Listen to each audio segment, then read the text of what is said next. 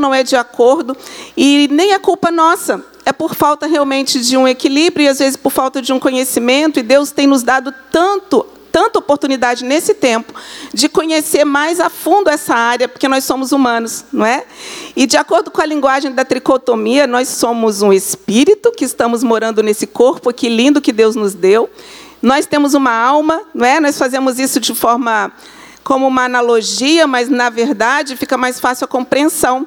E é, eu gostaria de conversar com vocês sobre isso hoje. Né?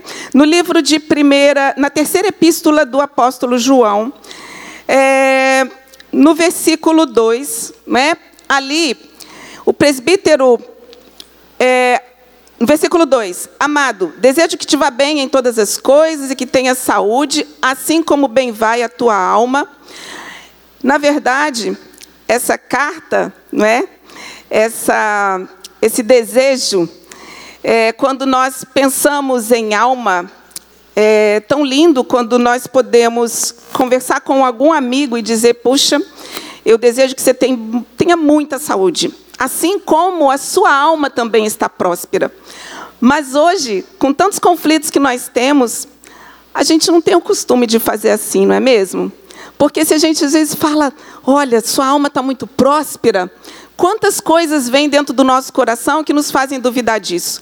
E eu quero trazer para vocês agora, né, é, uma, uma mensagem, uma palestra, um workshop, não importa o nome que você vai dar, mas eu quero trazer uma palavra de instrução para você. Porém, essa palavra de instrução, ela pode entrar na sua mente, no seu coração, como uma revelação.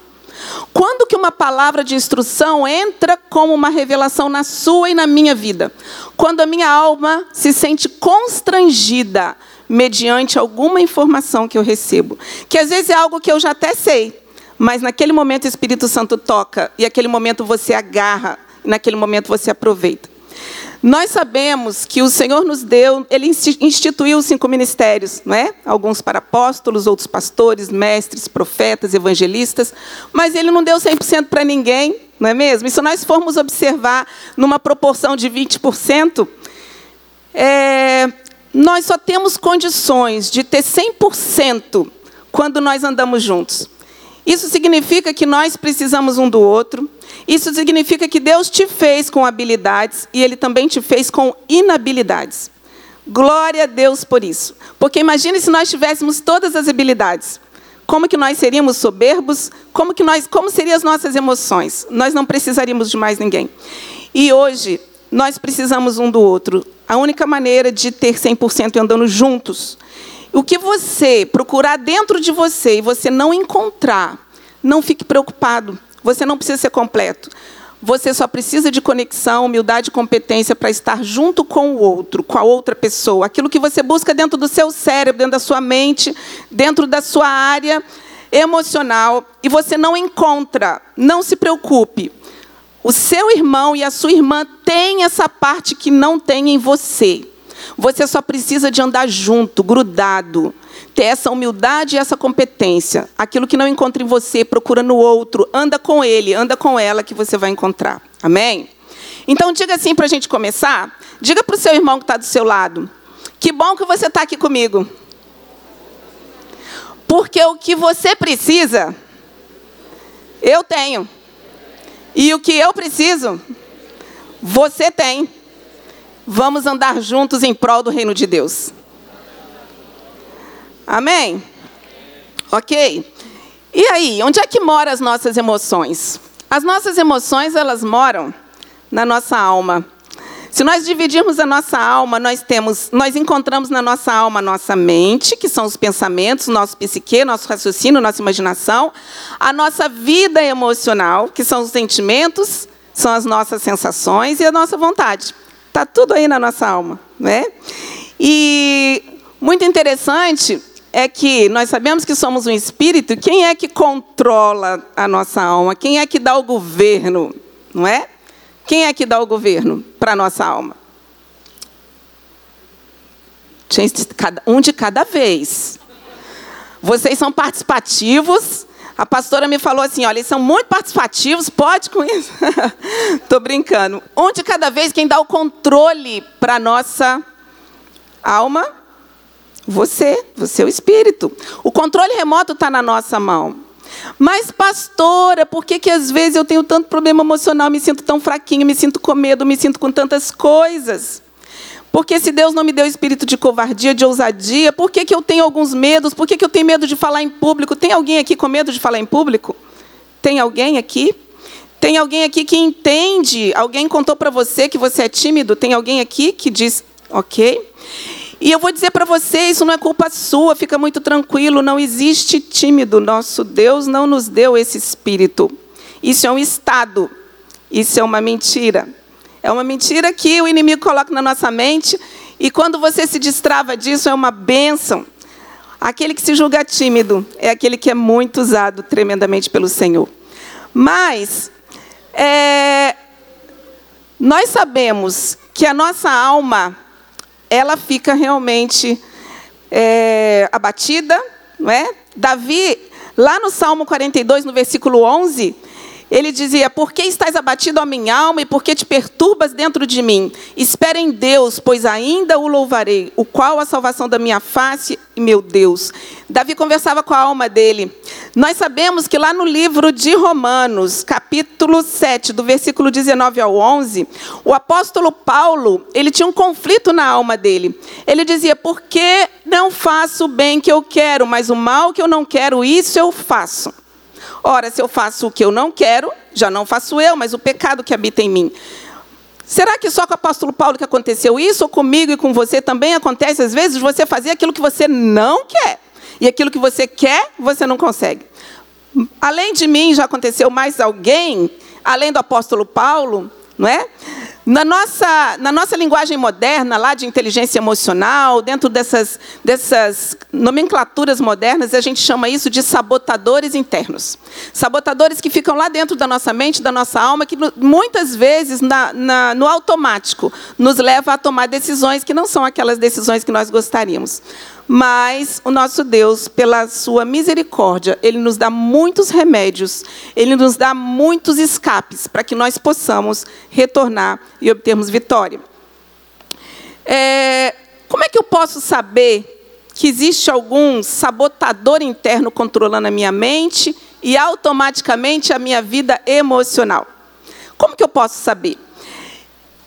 De uma forma muito simples, muito prática, fazendo uma avaliação em você. Vou dizer uma coisa para você. Às vezes as pessoas falam palavras bonitas, fazem afirmativas convictas, mas se você levar isso aqui para você hoje, comportamentos não mentem. Nós, como seres humanos, nós não conseguimos levar comportamentos mentirosos por muito tempo.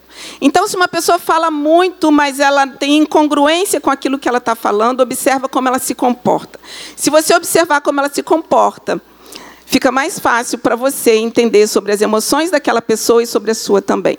Então, faça uma autoavaliação, não é o que você fala simplesmente, mas como você se comporta diante das circunstâncias da vida. Isso não só dentro da igreja, mas dentro da sua casa, na sociedade, no seu trabalho. E aí, quando nós falamos de emoções, nós falamos de emoções saudáveis e nós falamos também daquelas que nos prejudicam, não é? Nós chamamos essas emoções que nos prejudicam de emoções tóxicas. Emoções tóxicas nos levam a comportamentos tóxicos, ok? Como eu posso saber que eu estou dominada, dominado por uma emoção tóxica e por um comportamento tóxico? Uma regrinha para você. É, você sempre analisa, quando você tiver dúvida de algo que você está fazendo, ou que o seu amigo está fazendo, ou a pessoa que trabalha com você está fazendo. Sabe como que você faz isso? Você pergunta para o comportamento. Você pergunta assim: se todas as pessoas resolverem ter esse comportamento que eu estou tendo hoje, o mundo será melhor ou o mundo será pior? Se todas as pessoas de Vila Velha resolverem ter esse comportamento que eu estou tendo hoje, será que Jesus vai ficar mais feliz ou ele vai ficar mais triste? A sua resposta, se a sua resposta for, ele vai ficar mais triste, o mundo vai ser pior, esse comportamento é tóxico, essa emoção é tóxica. Se a sua resposta for, vai ser melhor, está tudo bem com a sua emoção. Ficou fácil? Ficou fácil essa regrinha? Tudo bem? Ok. Estão comigo? E nós temos três agentes muito sabotadores que afligem as nossas emoções, que é o medo, que é a resistência e que é a dúvida. Medo. Nós sabemos que a palavra diz que o Senhor não nos deu espírito de covardia. Não nos deu espírito de medo. Nós sabemos que o verdadeiro amor lança fora todo medo. O medo paralisa, o medo aprisiona. A resistência, as pessoas que têm resistência, normalmente ela tem resistência à palavra do Senhor e ela não se submete. E outro sabotador é a dúvida, que nos leva à falta de fé. Isso tudo está dentro das nossas emoções. Mas nós adultos, nós fomos programados quando éramos pequenininhos. Quando éramos criança, principalmente na nossa fase de 0 a 6 anos, nós éramos uma esponja. E tudo que nós recebíamos, aquilo era um aprendizado. Nós recebíamos um aprendizado e aquilo, aquele aprendizado, ele reverbera em toda a nossa fase adulta. Então, tudo que você aprendeu na sua infância, hoje, programou quem você é hoje, ok? Por isso é que é lindo quando as crianças têm um trabalho maravilhoso. Eu recebi essa semente quando criança, com 10 anos de idade, 11, 12, eu fui da Liga Juvenil, fui da União de Adolescentes, depois eu fui para a Juventude. E essa semente foi plantada no meu coração e eu jamais consegui deixar de ter temor do Senhor pela semente que foi plantada. O trabalho com crianças é algo muito maravilhoso. Por quê? Porque uma mente é programada na fase da infância. E eu vou explicar para você como é que você vai programar a mente do seu filho, como que você programa a mente do seu irmão, como você é, se permite ser programado de uma forma muito simples. Uma mente é programada dizendo um o quê, um porquê, em ambiente de intimidade e repetição.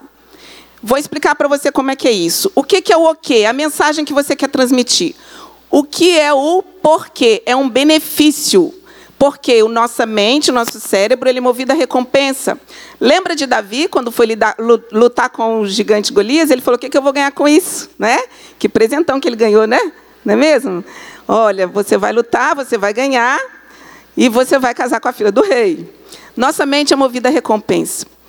E dizendo um o quê, um porquê, ambiente de intimidade, o que, que é isso? É confiança. Intimidade é a chave que você entrega para as pessoas, para qualquer um acessar suas emoções. Cuidado com quem você compartilha sua intimidade.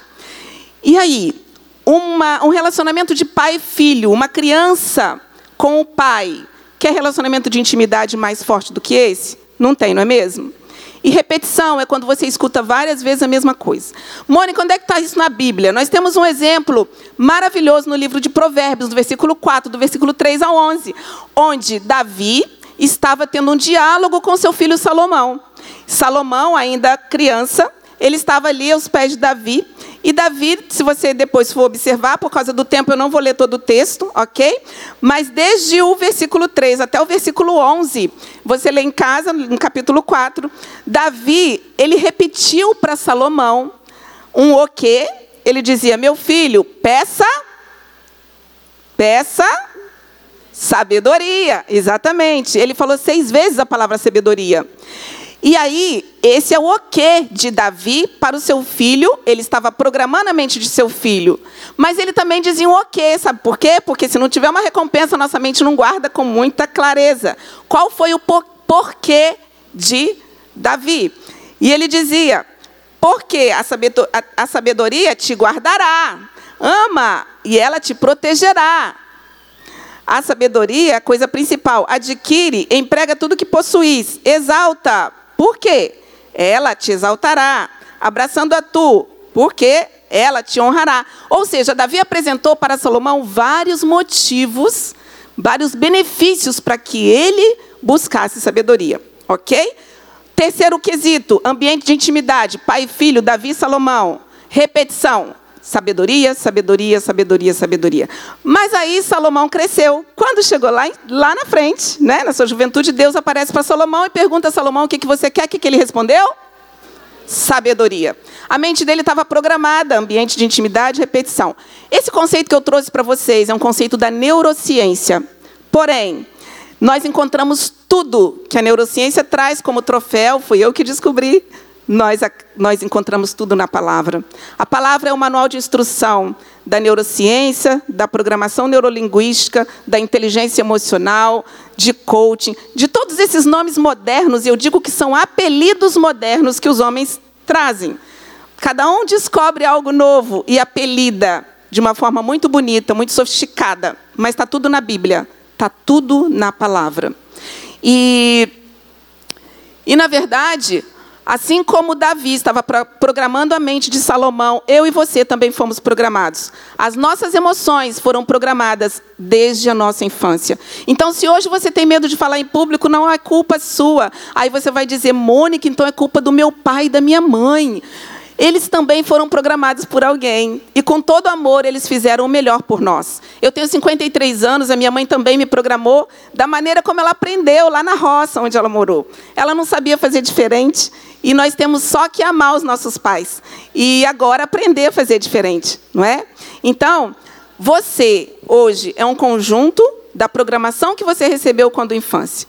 Então, se hoje tem medos, esse é um assunto, é um assunto bem, bem prazeroso, porque quando nós identificamos tudo aquilo, né, toda aquela programação negativa que recebemos na infância, nós colocamos tudo diante do altar e conseguimos administrar, junto com o Senhor, cada um, para nos libertar e transformar as nossas emoções de acordo com a vontade do Senhor.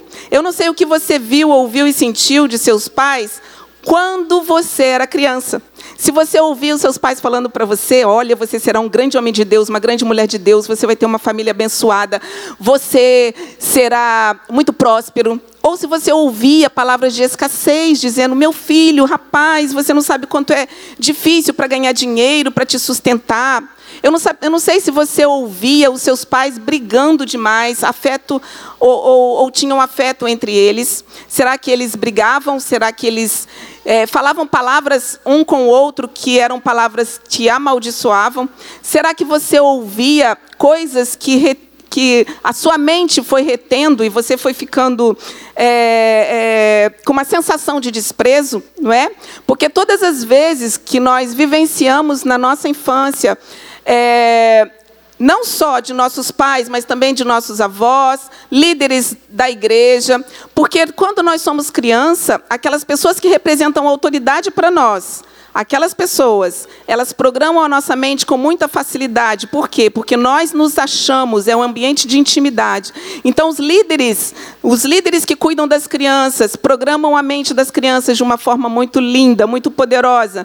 Os pais programam também, mas muitas vezes nós como pais erramos não por é, por descuido, às vezes por amor mesmo, e programamos errado.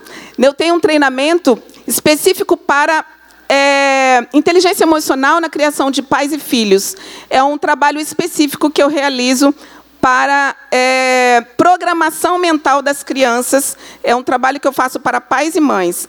E é muito lindo quando a gente percebe os nossos erros. Ai, pastor, é porque você é muito poderosa e fera nessa área. Não, queridos, é porque eu errei muito. E por causa dos meus erros eu tive que me dedicar, dedicar mais tempo para aprender. Por isso que hoje eu compartilho e eu costumo dizer que eu ensino aquilo que eu mais preciso aprender todos os dias. Eu preciso aprender inteligência emocional, inteligência espiritual, todos os dias. E eu não sei se as programações que você, que você teve quando criança fizeram com que as suas emoções entraram em desequilíbrio. Eu, mas, pastora, emoções em desequilíbrio, o que, que seria isso? É? O que, que seria isso? Queridos, será que a programação que você recebeu fez você uma pessoa altamente crítica? Aquela pessoa que equilíbrio? Será que a sua programação te fez procrastinar? Deixar para amanhã ou deixar para depois aquilo que precisa ser feito? Não enfrentar os problemas que precisam ser resolvidos? Será que as suas emoções, será que o seu ativa, será que afetou a sua fé? Pastora, você só está falando de problema. Queridos, eu vou trazer a solução para vocês. Hoje eu tenho poucos minutos, mas eu creio, eu creio que essa palavra de instrução vai trazer uma revelação para você. Eu creio que você vai sair daqui com uma revelação que constrange a sua alma de uma forma positiva, alegre, feliz e que o Espírito Santo vai falar em que ponto você precisa transformar a sua vida, porque a transformação ela começa pelo constrangimento da nossa alma. E uma uma emoção em desequilíbrio nos traz uma sensação de ansiedade muito grande, uma uma alma ansiosa sofre. O que é ansiedade para você?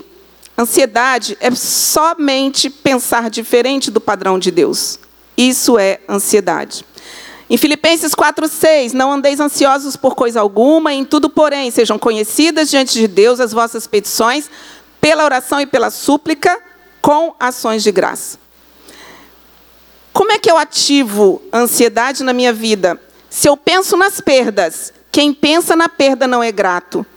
Quem pensa na perda não é grato. Baixa autoestima. Em Mateus 22, de 37 a 40, Jesus resumiu os dez mandamentos em dois: Amarás o teu próximo como a ti mesmo. Se eu me amo, se eu tenho amor por mim, eu recebo do Senhor, eu me amo, eu tenho amor para dar. Baixa autoestima. Se eu sinto, se eu sinto baixa autoestima, qual remédio para isso? Reconhecer minha identidade em Deus, a gente já vai falar nisso. Outro fator que provoca ansiedade na nossa alma e aflige as nossas emoções. Pessoas com quem nós escolhemos para andar. Meu irmão, minha irmã, com quem você tem andado? Você tem andado com pessoas que têm a mesma sede do Senhor que você? Influência de mais companhias, lembra da programação, ok? Sempre lembra de Provérbios 4, versículo 3 a 11. Lembra do o quê, porque ambiente de intimidade e repetição, o seu amigo, o seu irmão, programa você. E você programa o seu amigo, o seu irmão. Culpa não perdoada. Sentimento de culpa adoece o corpo. Davi, lá no Salmo 38, ele estava passando um conflito interno, algum pecado que ele, ele tenha praticado, mas se você lê todo, todo o texto, você vai observar como aquilo, aquele pecado tomou conta da alma, da, da aquele, aquele pensamento na alma de Davi tomou conta do corpo físico dele. Corpo e mente fazem parte de um único sistema. O Senhor nos criou assim. Ele nos criou dessa forma. Hoje, mais e mais pesquisas da neurociência provam como que nós conseguimos alterar DNA de nossas células. E eu falo, quando eu leio aquilo tudo, eu experimento, eu faço pós em neurociência, eu falo, meu Deus, meu Pai, Aí o milagre. Quantos milagres nós já vimos? Desde pequena, desde 10 anos de idade, eu vejo milagres e agora a neurociência fala de mudança de DNA. Queridos, vou explicar para vocês rapidinho como que você faz uma alteração no seu corpo se a sua emoção não estiver adequada. Vou fazer um exercício rápido aqui com você, muito rápido. Eu quero convidar todos vocês a fechar os seus olhos. É rápido, pode fechar e pode confiar, tudo bem? E eu quero que você faça um, um, uma visualização agora, uma imaginação. Eu quero que você imagine, mas imagine mesmo com toda a sua força, que você nesse momento está entrando agora em um sítio, em um lugar que tem muitas árvores verdinhas, verdinhas. Você vai se aproximando das árvores e você vai ver vários pés de limão. Tem vários pés de limão. Você vai observar de olhos fechados que tem um pé de limão muito carregadinho e ele tem limões assim bem verdinhos. E eu quero que você aproxime desse pé de limão e arranque um limão desse pé. Você arranca o limão desse pé, agora eu quero imagine que na sua outra mão você tem ali uma faquinha. Uma faca, pode ser uma faca de serrinha. Eu quero que você agora imagine que você está partindo esse limão ao meio e aí você olha que tem bastante suco nesse limão. Ele não é um limão seco, ele, tem, ele é um limão suculento. E eu quero te convidar a chupar uma parte desse limão agora. Chupa essa parte desse limão, chupa bem com força até o último caldinho. Se você conseguiu já chupar, você vai na outra partezinha, um limão bastante suculento, bastante vitamina C, vai te ajudar a, a combater Covid-19. Chupa a outra parte até o último caldinho. Quem conseguiu chupar o limão pode abrir seu olho. Tudo bem? Alguém notou alguma diferença? Alguém, alguém pode comentar para mim o que anotou com essa experiência de chupar um limão agora?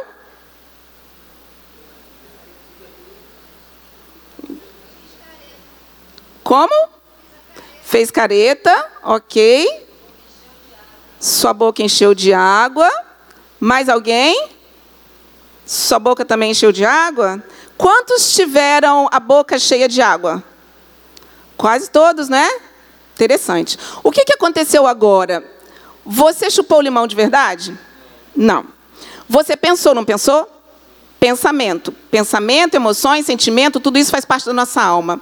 Você só imaginou. O que, que você conseguiu falar, fazer com as suas células? O que, que você conseguiu fazer com o seu corpo? Você imaginou com toda a sua força, pensou, a sua mente deu um comando para o seu cérebro. O nosso cérebro é a parte física, é a parte biológica. E essa parte dá um comando para o seu corpo. Você deu um comando para a sua glândula salivar. Você estava chupando algo azedo, aumentou a produção de sua saliva em poucos segundos. Isso é fato. Isso é a nossa criação. Isso é o nosso Deus. Assim acontece quando as pessoas não têm perdão. Assim, vocês já ouviram falar que a pessoa.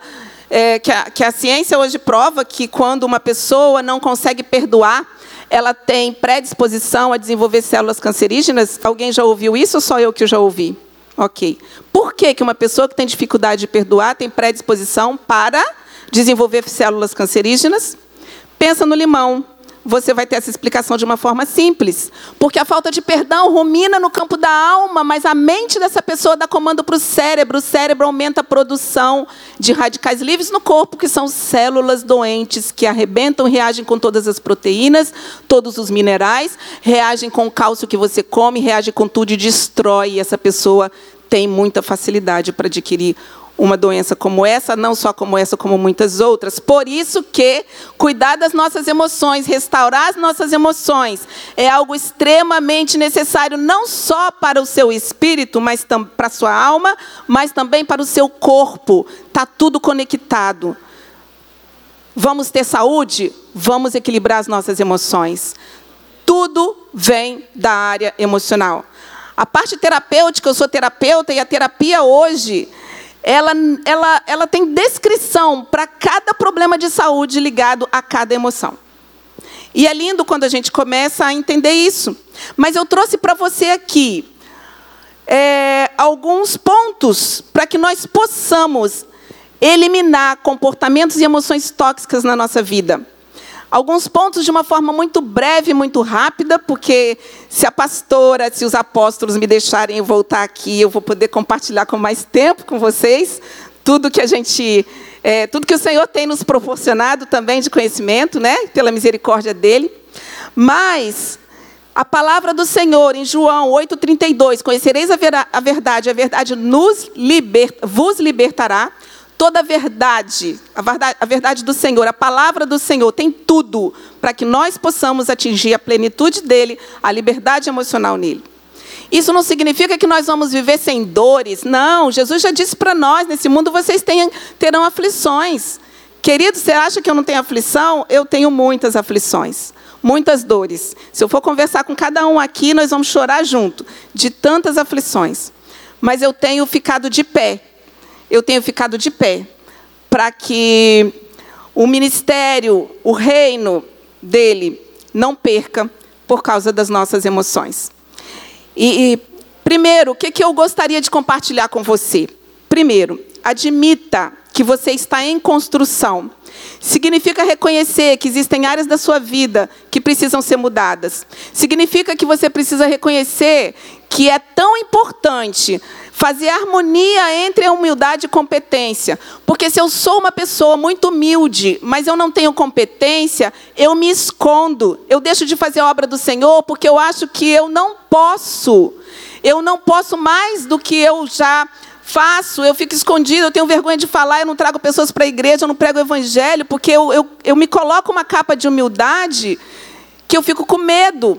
Mas se eu também sou uma pessoa muito competente e não tenho humildade, eu posso ser, me tornar uma pessoa soberba. Mas se eu tenho humildade e competência, o Senhor me usa, o Senhor te usa, e juntos, um precisando do outro, nós trabalhamos para o reino de Deus. Então admita que você está em construção e precisa área da sua vida precisam ser tratadas. Segundo, o reconhecimento da verdadeira paternidade do Senhor na sua vida. É ter clareza da sua identidade em Deus. Lá em 1 Pedro, capítulo 2, versículo 9. Todos já conhecem todos os versículos que eu trouxe aqui para vocês. Vós sois geração eleita, sacerdócio real, nação santa, povo adquirido. Nós sabemos quem nós somos. Reconhecer a nossa identidade no Senhor, para que submeter as nossas emoções ao senhorio dele. Três, ressignificar suas dores. O que é ressignificar, pastora? Ressignificar é trazer um novo significado e um novo contexto para cada dor. E tem dor, queridos, que a gente não consegue sem entrar numa esfera do espírito, sabe? Tem dor que é tão profunda, tão profunda, que a gente acha que a gente não vai dar conta. Há pouco tempo atrás, há uns meses atrás, eu, eu fui muito ferida nas minhas emoções. E eu recebi, eu tive uma dor tão profunda, tão profunda. Pensa na dor do luto. Eu tive essa dor. E, e não foi porque a pessoa morreu, não. Eu fui ferida tão por uma pessoa que me decepcionou tanto, mas tanto, que eu achei que eu não ia aguentar. E eu, eu chorava, ajoelhada no chão, só chorando, chorando, chorando, chorando. Senhor, eu não vou suportar isso. Senhor, eu sou instrutora de inteligência emocional. Senhor, eu sou master coach. Senhor, eu sou isso, isso, isso. Sou XYZ. Eu sou a tal. Senhor, mas não estou aguentando. Sabe? E lá no meu instituto, eu falo de perdão, eu ensino sobre ressignificação na esfera da mente. Aí sabe o que o Senhor falou comigo, queridos? O Senhor falou, minha filha, o que, que eu estou querendo com você, minha filha, é te levar para uma outra esfera. Porque essa dor e esse perdão que você precisa liberar na esfera da mente é impossível. Não adianta inteligência emocional, não adianta neurociência, não adianta master code, não adianta nada disso. É só o Espírito Santo que é capaz de fazer isso. Se não for na esfera espiritual, se você não adentrar com muita força na esfera espiritual, no campo da mente, é impossível. E aí eu entendi onde o Senhor queria me levar. Eu entendi que liberar perdão para alguém que te ofende, só uma ofensazinha, você consegue liberar no campo da mente. Ah, tá perdoado, tá bom, tá tudo bem. Mas se você tem algo muito grave na sua vida que você precisa liberar perdão para você ou para alguém, sem adentrar com muita força no, espírito, no, no reino do Espírito, a gente não consegue. E aí eu entendi que o Senhor permitiu que eu tivesse toda aquela dor, porque Ele queria me levar para uma outra esfera espiritual. Então, meu amigo, minha amiga, meu querido, se, você, se a dor emocional que está aí está forte demais, assim como aconteceu comigo, não se preocupe, porque o Senhor, Ele só permite, porque Ele quer nos levar para uma outra esfera espiritual. E essa esfera espiritual, de qualquer jeito, a gente não consegue alcançar. Mas o galardão e a honra dele, a honra dele, a honra que ele nos traz, só quando nós nos prostramos para fazer a vontade dele é que nós entendemos. Então não se preocupe se a sua emoção hoje, se tem algo aí doendo muito no seu coração. Não se preocupe, é que o Senhor vai te levar para um próximo nível espiritual, talvez que você nunca experimentou. Uma outra ressignificação de dores, né? Lembra quando José, ele foi para o Egito? Olha a maneira linda como José ressignificou aquela dor de ter sido traído pelos seus irmãos. José, ele também conseguiu, isso eu fiz também, sabe o que eu aprendi, queridos, para conseguir liberar perdão para uma pessoa que me fez muito mal? Eu separei, eu separei a ofensa do ofensor. Eu separei a traição do traidor. Eu separei o pecado do pecador. Porque se você ficar com foco no pecado, com foco na ofensa, com foco na, no, na traição, com foco na decepção, você não vai conseguir perdoar. Porque você coloca o foco no problema. Se você coloca o foco na pessoa e enxerga aquela pessoa como Deus enxerga, você coloca o olhar do Senhor, seja para si mesmo, se você também precisa de liberar perdão por alguma coisa que você fez contra você mesmo ou contra alguém. Então, separar a ofensa do ofensor é extremamente necessário quando você precisa de alcançar um próximo nível para liberar perdão. E isso é um exercício, é uma estratégia do céu maravilhosa. Olha aquela pessoa como o Senhor olha e libera perdão na vida dela. Mas não rumina o problema, porque o problema pode trazer para sua alma um poder muito grande que ele não tem. O poder do perdão no Senhor é muito maior. Então, ressignificação de dores. E o que, que José falou? Não foram vocês que me traíram, que me venderam como escravo, que me jogaram no poço. Não. Foi o Senhor que me enviou diante de vós, adiante de vocês, para que eu fosse o sustento da terra. Outro, saia do ciclo da reclamação e do vitimismo. Quanto mais eu reclamo, mais eu tenho daquilo. Reclamar é clamar mais de algo. Lança fora todo medo. No amor do Senhor, no amor não há medo, antes o perfeito amor lança fora todo medo. Outro remédio, outro antídoto para alinhamento das suas emoções, desenvolva suas habilidades para o reino de Deus. Faça tudo o que você tem que fazer, oferecendo ao Senhor, ofertando ao Senhor. Outro ponto, se atente para o contágio social. A âncora, ela pesa só 10% do barco, mas ela prende um barco inteiro.